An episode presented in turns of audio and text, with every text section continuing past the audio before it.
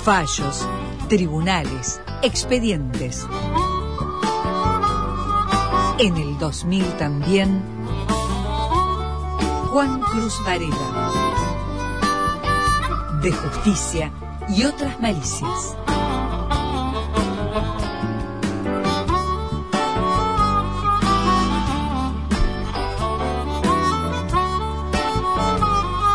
Varela. ¿Se acuerda de Juan Luis Spagnoletti? Capaz que el nombre no le dice tanto. Spagnoletti. Es el ex intendente de Federación que fue funcionario de un área de derechos humanos en la Ah, provincia del gobierno de Macri. gobierno de Macri, sí, sí, sí.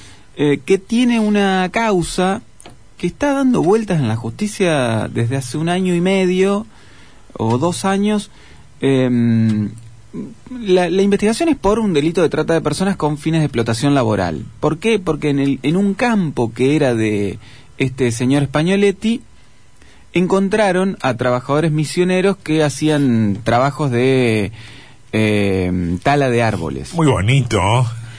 Eh, bueno, el- la, la situación de Spagnoletti en términos judiciales es eh, está irresuelta desde hace un, insisto, hace un año y medio. ¿Por qué? Porque este hombre estuvo imputado, fue indagado, se le dictó primero una falta de mérito eh, por parte del juez. La Cámara dijo, mire, no, no, no, espere. Eh, es cierto que los elementos no alcanzan para, digamos, se confirmó la falta de mérito, pero, pero le dijeron, mira, acá hay un montón de cosas que no terminan de cerrar, eh, investiguen un poco más a ver qué es lo que pasa con este señor. Después, la, la justicia de Concepción, la, fiscal, la Fiscalía de Concepción del, Uruguay dijo, bueno, este, con las nuevas pruebas que hay, me parece que da para profundizar y eh, pedir el, procesamiento de Spagnoletti y el juez volvió a rechazarlo. A ver, la situación es la siguiente.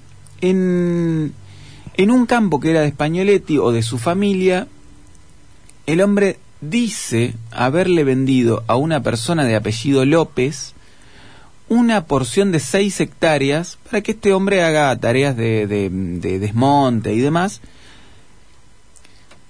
La venta se hizo en efectivo, sin escribano, en, en un pago este, en dos veces, una cosa muy rara, Todo en negro. todo en negro, incluso Pero la negro, pero, escrituración. pero la sospecha es que está hecha en negro o que está fraguada esa operación. No está muy claro. No, no hay documento que acredite esa venta, más allá de las declaraciones Ajá. de Spagnoletti y de este López, que está este, procesado como el principal responsable de la trata de personas. Y lo que había, bueno, eh, eran siete personas misioneras en un campo en condiciones, la verdad, eh, muy precarias, vivían en un en un colectivo y en un este galpón donde había donde antes había animales de corral, eh, sin agua, sin luz, los habían llevado en mayo, en marzo o en febrero o en marzo y era mayo y no habían cobrado.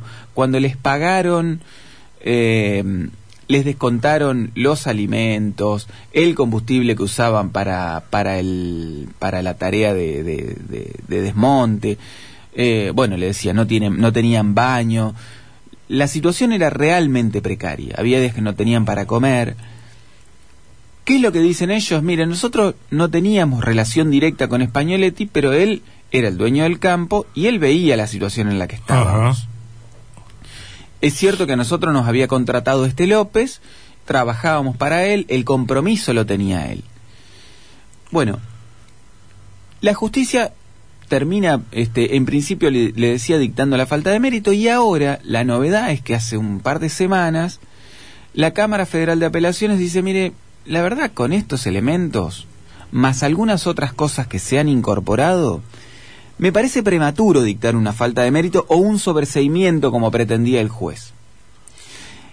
Y lo sostienen en eh, algunas cosas que fueron recolectando después. Por ejemplo, en el teléfono de Spagnoletti encontraron un mensaje de texto que resulta ciertamente esclarecedor o bastante, eh, por lo menos, que de- demuestra que Spagnoletti estaba al tanto de cuál era la situación de esta gente. Porque le manda un mensaje a este López diciéndole, fíjate, esta gente que quedó ahí en el colectivo, el colectivo era un depósito que tenían de, de- donde guardaban cosas, pues dice, eso me va a hacer daño en cualquier momento. Viste que están al pedo ahí, le dice.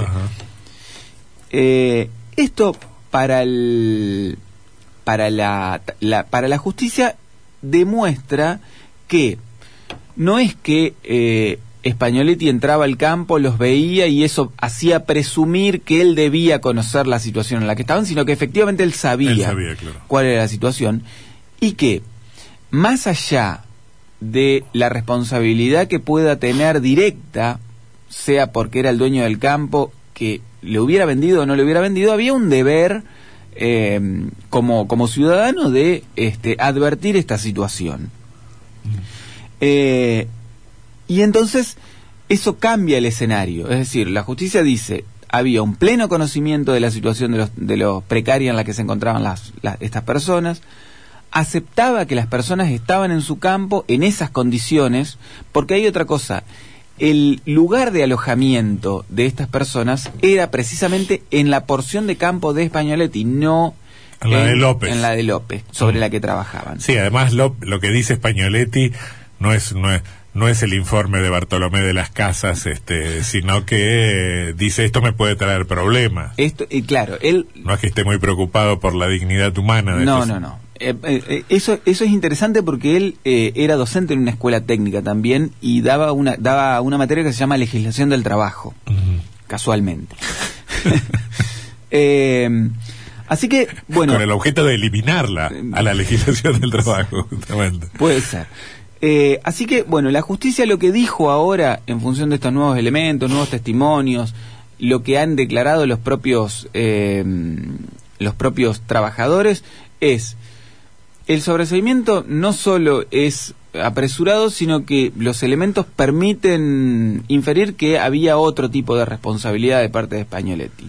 Así que eh, se revocó el, el sobreseimiento que se había dictado, la Cámara dijo las, las, la, la causa debe continuar eh, con, con una situación en, en principio intermedia, pero bueno, la Fiscalía insiste y la Cámara da cierto crédito de que había una responsabilidad mayor que debe profundizarse en este dirigente. Mm.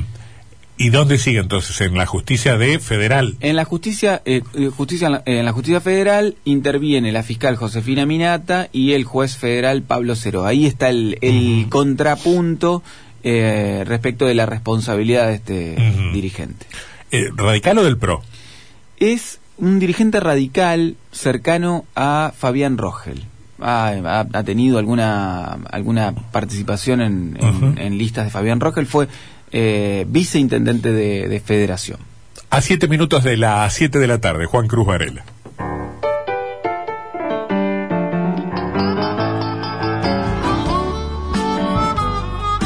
De justicia y otras malicias. Juan Cruz Varela.